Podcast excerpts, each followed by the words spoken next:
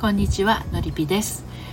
えー、恋愛セラピストをしています。今日はですねちょっと辛口です、えー、幸薄いのは彼のスマホを覗み覗き見るから。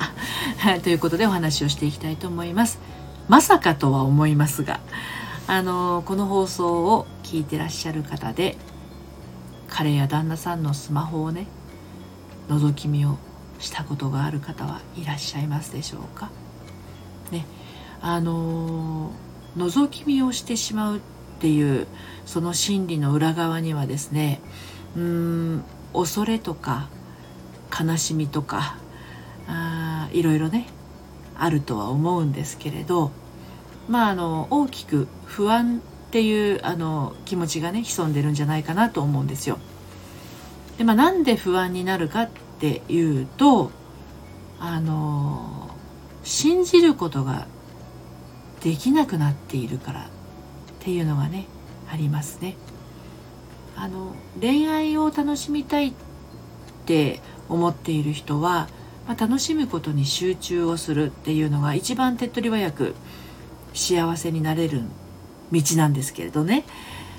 でその幸せになることに集中ができないということはですよあの幸の道を歩いていっちゃうっていうことになるんですよ。でねあの、まあ、不安なんですとかもう絶対浮気してるに違いないとか愛されてないかもっていうのはねあの信じてないんですよ彼のことをね。であなたが信じてないとすると信じられてない彼側としてはどう察知すると思います？ねあ俺は信じられてないんだなってなるわけですよね。で信じられてないっていうことは信じられてない行動をしてもまあそのまんまになっていっちゃうっていうことなんですよね。ですのであの彼のスマホを見るっていう行為をしてない人は間違いなく幸せの道を歩いてます。はい。私はちなみに見たことがありません。見たいとも思わないですしね。あの不安とか絶対浮気してるとか愛されてないかもっていうことも考えたことがないです。はい。だからもしそういうふうに不安とか、まあ、絶対浮気してるとかあの愛されてないかもっていうところで彼を信じられないっていう人はねそもそもなんですけど自分のことが信じられてない人というふうにも言えるんではないかなと思います。自分が愛する人を信じられないっていうことは自分が誰かを愛するっていうことを信じられないということにもつながってしまうんですね。なので何か不安に思う材料がもう心の中に種として一つ二つあるんですね。まあ、それがあの何をきっかけにそういう種が